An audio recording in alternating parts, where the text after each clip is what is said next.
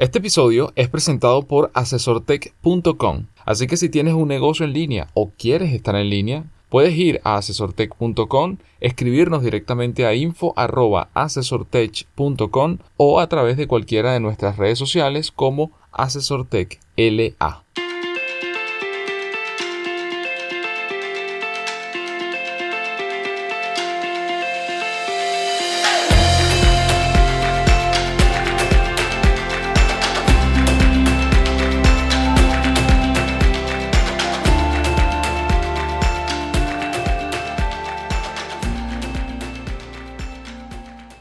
Estimados, ¿qué tal? Bienvenidos al episodio número 64 del podcast Noticias Asesor Tech. Hoy hablaremos de trabajo en línea, el emprendimiento como solución, personas superproductivas, una tubería que limpia el océano y la nueva filosofía de desarrollo que influencia a las empresas más disruptivas.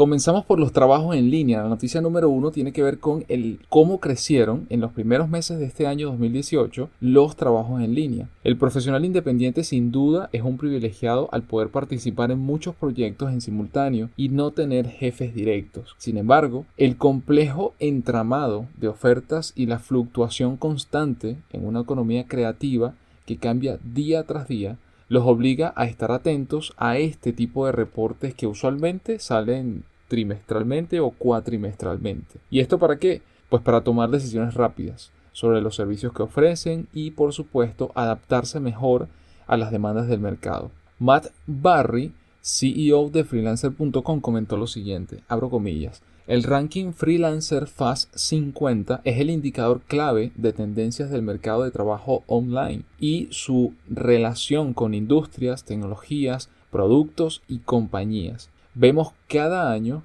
que el gig economy llegó para quedarse y los profesionales lo entendieron. El trabajo freelancer crece porque es una fuente inagotable de talento y es la respuesta adecuada a los cambios de paradigmas donde la productividad ya no responde a los patrones tradicionales de sentarse en una oficina de 9 a 6 de la tarde. Fin de la cita. Un análisis de más de 415.000 trabajos publicados en el primer trimestre de 2018 revela que los freelancers que se dedican a la creación de contenidos pueden quedarse tranquilos porque desde hace un año esta área sigue liderando el ranking. Otras áreas de expertise como blockchain, inteligencia artificial y protección de datos de usuarios se muestran como las que picaron adelante y además van en auge luego del escándalo de Facebook con Cambridge Analytica.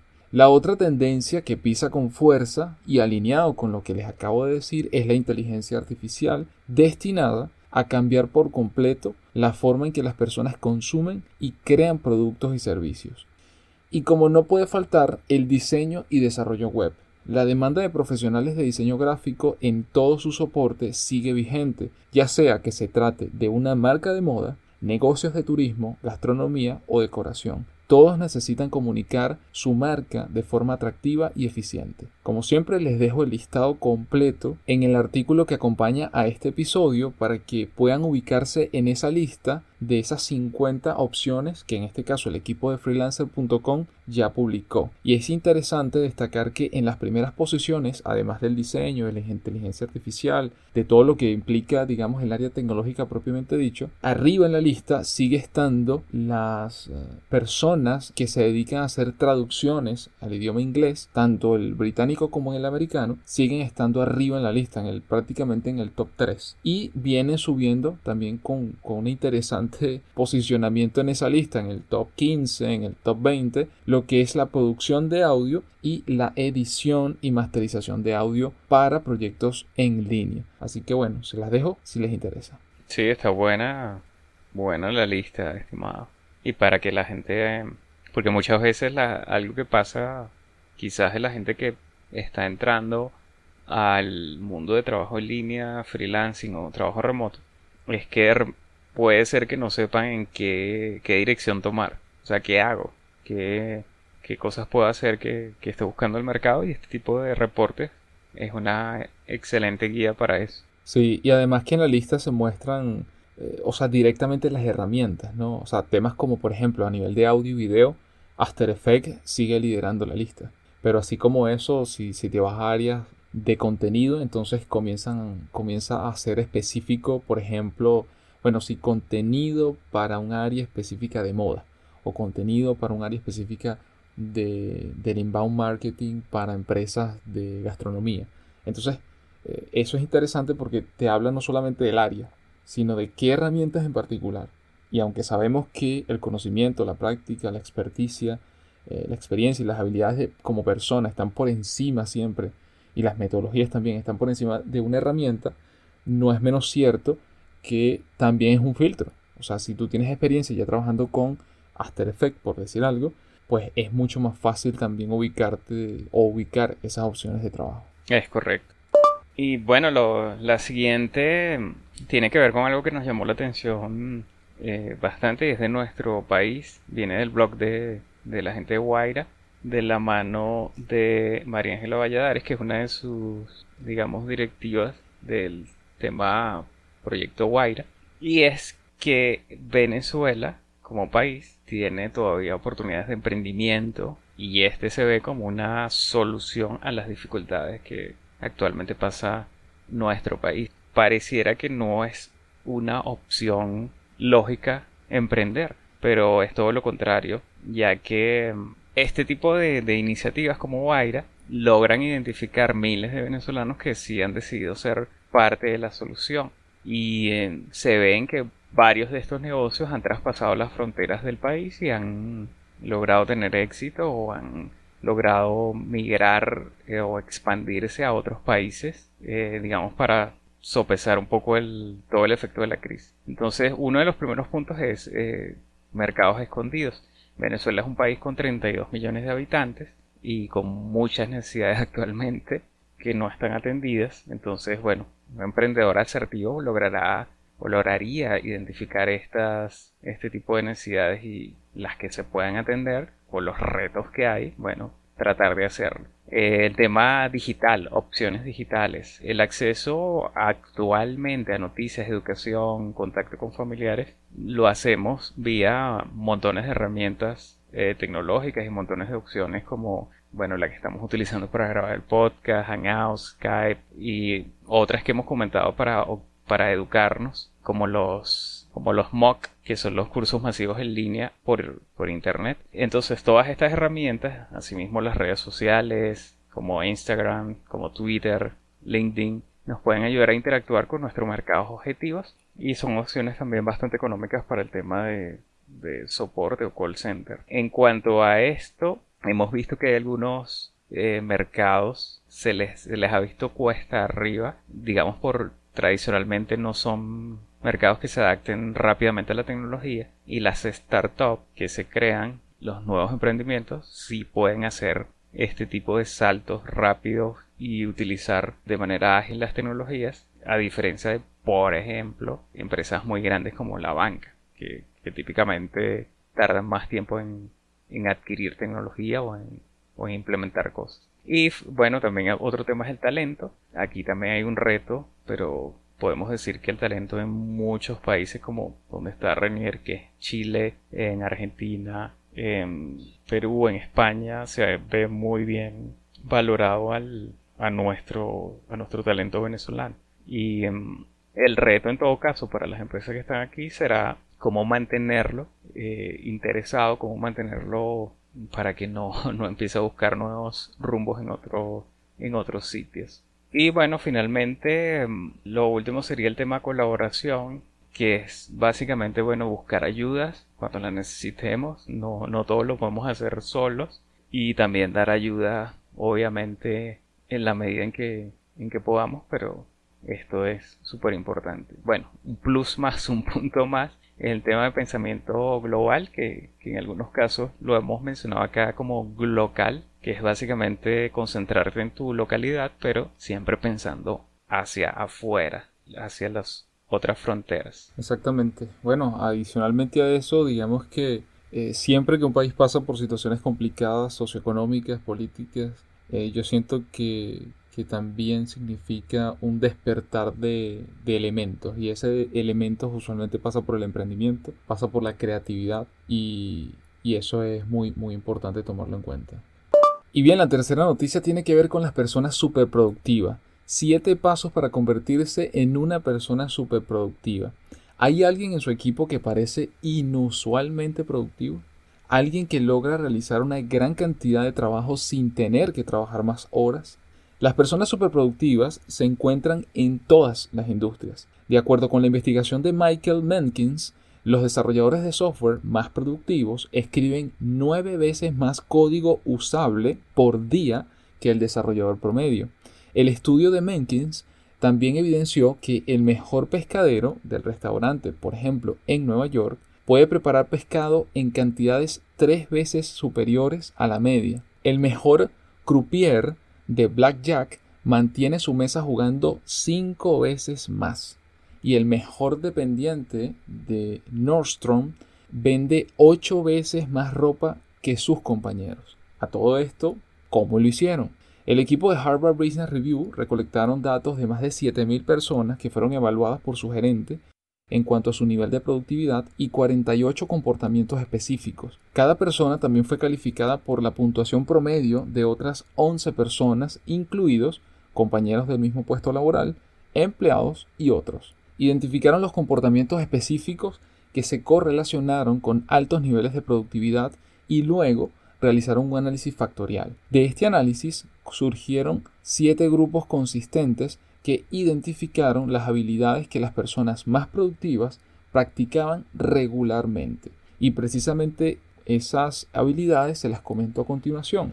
Número uno, establecer metas flexibles. Número dos, mostrar consistencia. Número tres, tener conocimiento y experiencia técnica. Número cuatro, conducir a resultados. Número 5. Anticipar y resolver problemas. Número 6. Tomar la iniciativa. Y finalmente, número 7. Ser colaborativo. Hasta ahora puede parecer que describimos a una persona que es un trabajador individual, brillante, pero que no puede trabajar bien con los demás. Pero eso no fue lo que demostró el estudio.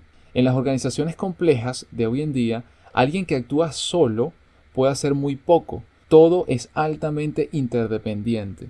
Las personas más productivas en el estudio colaboraron y trabajaron bien con otros. No tuvieron que pasar mucho tiempo disculpándose con los demás porque, en primer lugar, no hicieron enfadar a muchas personas. Puede parecer que la gente más productiva hace todo por arte de magia o incluso saltándose pasos, pero resulta que la productividad extrema es solo un conjunto de habilidades, habilidades que muchos de nosotros podríamos adquirir y por supuesto usar. Así que hay que pulir esas habilidades, tenerlo en cuenta y eso nos ayudará a ser mucho más productivos en nuestro trabajo o en simplemente tener mejores hábitos que hagan que nuestra rutina diaria, que hagan que las metas que tenemos sean alcanzables y que en general el desempeño de nuestro trabajo pues también sea mucho más productivo. Vale, excelentes tips allí para siempre para estar mejorando ya sea en empresas, en nuestras empresas o si estás trabajando en alguna empresa.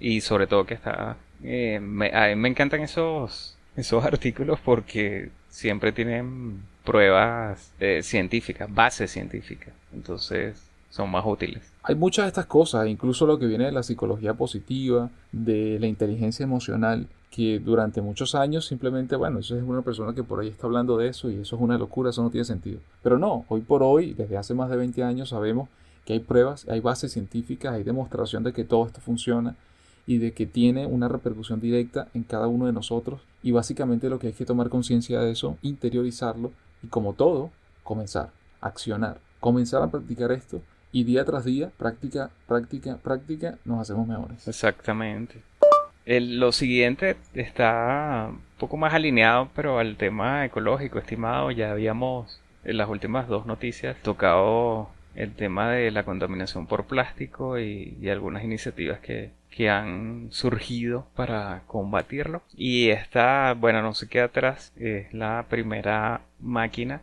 que ayudaría a retirar plástico del océano. Y este es un chico, un holandés de 23 años. Se llama Boyan Slat.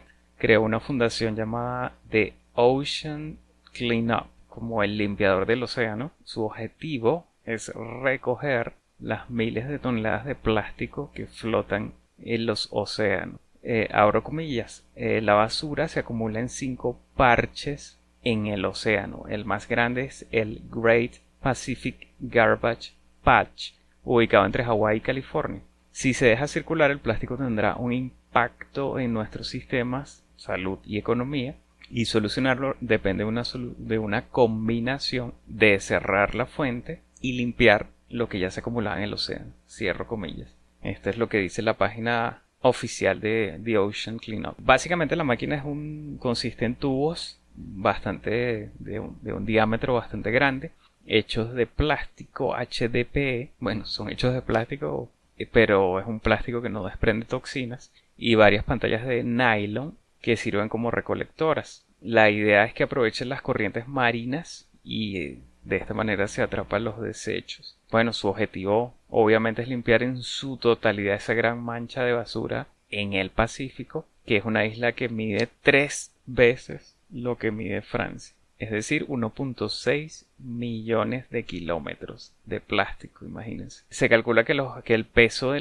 de esos desechos son 80 mil toneladas. Bueno, la máquina no va a poder recoger microplásticos, pero los de gran tamaño no van a ser un problema, ya que la isla está compuesta de este tipo de, desechos. Y bueno, se espera que cada mes se recojan 5.000 kilos. En 5 años se, habrán, se habrían recaudado 40.000 toneladas de basura. Esto es la mitad de la isla.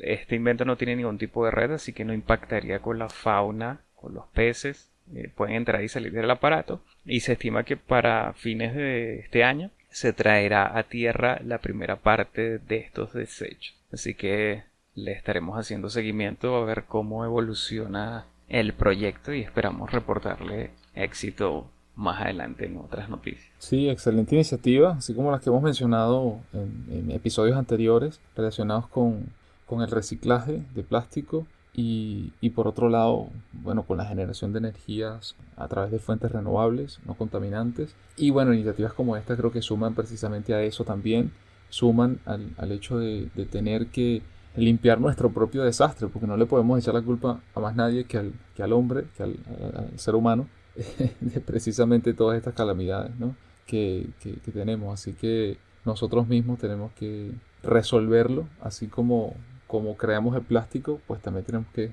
recoger el desecho de ese mismo plástico tan necesario, sí, y, tan importante, pero que ahora pues bueno, está afectando enormemente al planeta y por eso tenemos que también solucionarlo.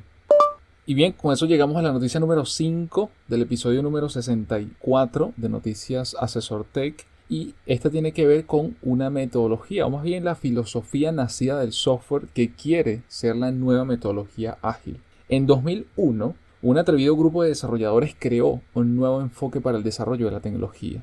A este enfoque le dieron el nombre de ágil. El proceso de creación puso a los clientes en el centro del desarrollo del producto, alentó la creación rápida de prototipos y aumentó drásticamente la velocidad y la agilidad corporativa. Si bien ágil comenzó como una innovación de desarrollo de productos, acabó por generar una estrategia corporativa y una revolución de procesos. El desarrollo ágil sentó las bases intelectuales para el movimiento Lean en emprendimiento y esto a su vez empujó aún más a los líderes empresariales a organizar su modelo de negocio y el trabajo de desarrollo de productos en torno a una serie de experimentos probando hipótesis críticas a lo largo del camino. Inicialmente, Agile y Lean se hicieron populares en el mundo de las startups o las empresas emergentes, pero no tardarían en ser adoptados por los principales líderes empresariales de todo el mundo. Hoy en día, las empresas líderes están adoptando una nueva metodología de proceso de negocios. Una vez más, ha comenzado en las entrañas de las empresas de tecnología y las empresas emergentes. Y una vez más, los líderes empresariales harían bien en prestar mucha atención a las implicaciones estratégicas que esto tiene. La metodología se llama EC, o más bien entrega continua. Y al igual que Ágil, comenzó como una metodología de desarrollo de software. En lugar de mejorar el software todo de golpe, las actualizaciones se realizan continuamente, pieza por pieza, permitiendo que el código de software se entregue a los clientes tan pronto como se complete y se pruebe. Las empresas que pueden implementar con éxito la entrega continua en toda su organización obtendrán importantes beneficios estratégicos. Algunos de ellos son los siguientes. Número 1. Un tiempo de comercialización más rápido. Número 2. Podrán realizar más experimentos. Número 3. Podrán corregir los errores más rápidamente. Y número 4. Podrán maximizar la productividad de ingeniería. Un dato curioso, o más bien referencial, es que cuando se fundó Facebook en 2004, la compañía adoptó la metodología ágil de entrega de software para garantizar que el código se enviaría o se enviara en este caso lo más rápido posible. La organización evolucionó hacia un ciclo de lanzamiento semanal, respondiendo rápidamente al mercado y la competencia. Pero, en 2016, el equipo de ingeniería luchó por respaldar la escala de las versiones semanales, y esto implicó de 8.000 a 14.000 cambios en el software que llevaron hasta 14 horas para poder implementarse en producción. Algo inviable. En 2017, Facebook pasó a un modelo de entrega continua. En agosto del mismo 2017, se necesitó un promedio de 3,5 horas, 3,5 horas para implementar en producción un código de un ingeniero y la compañía espera poder reducir esa cifra a 2 horas en este año 2018. La entrega continua es una tendencia creciente en la industria del software. Por una buena razón, representa un método más eficaz para el desarrollo de software con el fin de lograr objetivos externos e internos. Como todo, como todo cambio, como toda adaptación, evolución, lleva un proceso, no es algo inmediato. Y por supuesto, también depende de lo que haga la empresa, cómo lo haga, su segmento de, de mercado de clientes y su tamaño, porque una cosa es que lo haga Facebook con el poder de capital, con el recurso importante de, trabajadores, de, equipo humano que tienen allí, y otra cosa quizás es implementarlo en empresas más pequeñas, pero no es imposible. La, gran ventaja de metodologías ágiles, dinámicas, ahora como esta, entrega continua, es que se pueden implementar prácticamente a cualquier nivel. Insisto, tiene sus implicaciones, pero es algo que no hay que perder de vista y donde de alguna u otra manera, al menos nosotros desde AsesorTech ya hemos estado trabajando en función de ello desde hace más de un año. Es decir, hemos tomado siempre la vía ágil, la vía dinámica y ahora la entrega continua puede ser un proceso de transición entre ese ágil y dinámico que ya lleva de alguna manera esa entrega continua ahí como inmersa, pero ahora implementarlo con mucha más fuerza y también con otras herramientas que precisamente permiten esa, esa obtención de resultados. Vale, vale, excelente. Bueno, es como una evolución, ¿no? Sí, sí, correcto, totalmente. Del tema ágil, estimado. Es lo que, es lo que se ve. Excelente. Y bien, con eso llegamos al final del episodio número 64 del podcast Noticias Asesor Tech. Gracias, como siempre, por escucharnos. Recuerden que todos los enlaces están adjuntos al podcast. Les invito a que se suscriban a nuestra lista de correos si desean recibir un artículo que acompaña este podcast donde están todos los enlaces a las noticias que les mencionamos. Si tienes Android, te recomendamos la aplicación Castbox para escucharnos. Si estás en iOS, te recomendamos Apple Podcast donde puedes suscribirte, dejarnos valiosos comentarios, así como likes o estrellas para que más personas puedan enterarse de estos episodios e impulses la creación de nuevos episodios. Y por último, no olviden compartirlo con sus compañeros, amigos y familiares. Nos escuchamos el próximo día lunes.